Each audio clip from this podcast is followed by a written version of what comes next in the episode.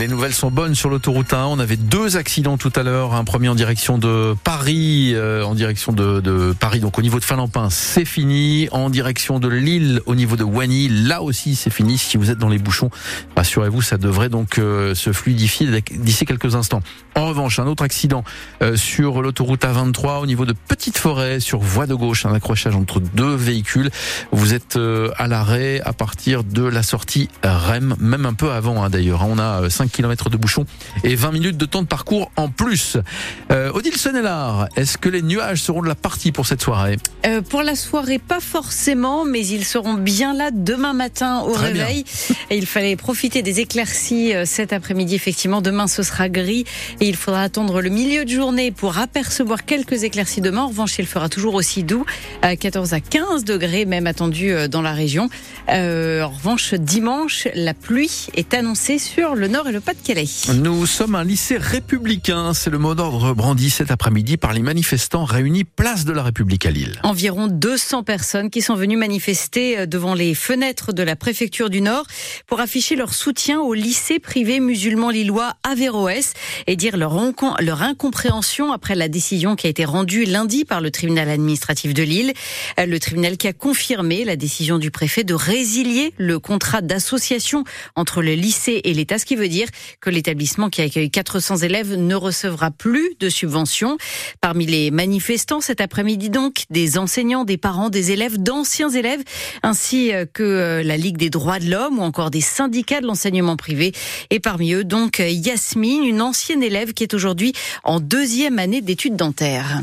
Il y a un, totalement un décalage entre ce qu'on a vécu au sein de ce lycée et ce qu'on entend maintenant enfin, avec les propos euh, bah, du préfet. C'est totalement de la diffamation et des attaques injustes.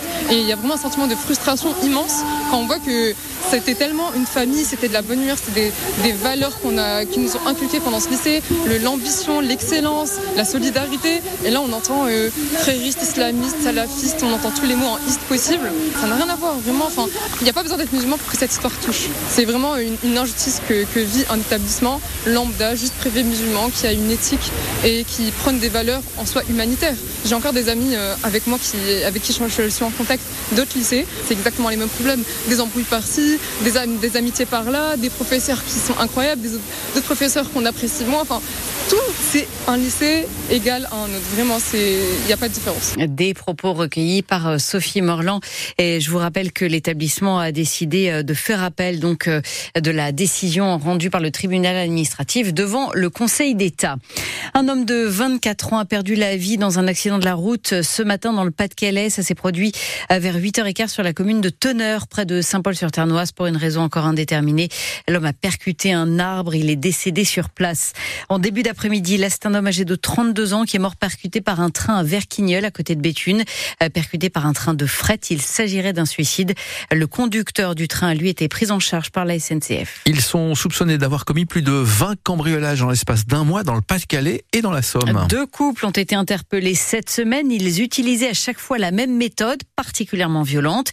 Ils s'en prenaient à des commerces avec des voitures béliers. Ils devaient être jugés en comparution immédiate cet après-midi devant le tribunal de Boulogne-sur-Mer, mais leur procès a été reporté au 27 mars.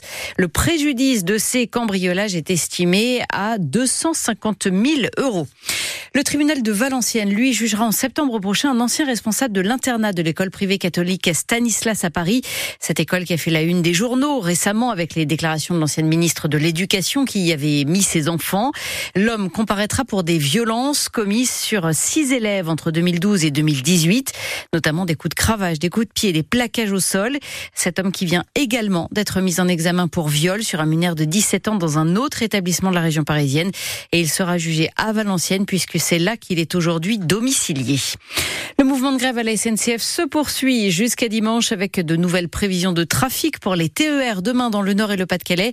Il y aura donc demain près de 8 TER sur 10 en circulation dans notre région. Le trafic sera quasiment normal dimanche. En revanche, toujours un TGV sur deux seulement en circulation en moyenne pour demain. De très nombreuses réactions de la communauté internationale et de très nombreuses condamnations après la mort d'Alexei Navalny, figure de l'opposition à Vladimir Poutine. Il est mort à l'âge de 47 ans dans la prison de l'Arctique où il purgeait une peine de 19 ans. Plusieurs pays accusent Vladimir Poutine d'être à l'origine de son décès. Sur le réseau X, anciennement Twitter, Emmanuel Macron a accusé la Russie, je cite, de condamner à mort les esprits libres.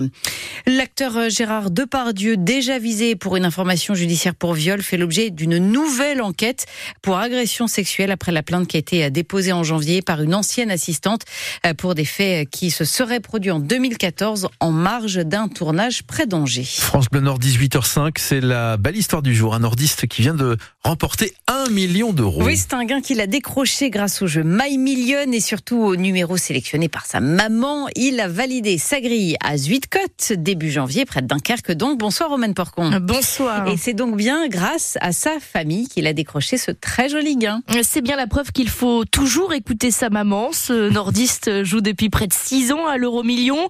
Et depuis toujours, il utilise les mêmes numéros, comme il l'a expliqué à la Française des Jeux. Je perpétue les numéros que ma mère avait sélectionnés il y a des années. Une sorte de tradition dans la famille. Le 5 janvier, il achète donc un ticket à la cabane aux délices à Zuidcote. Il y inscrit les numéros fétiches de sa mère. Et c'est finalement grâce au tirage My Million que ce chanceux remporte un million d'euros.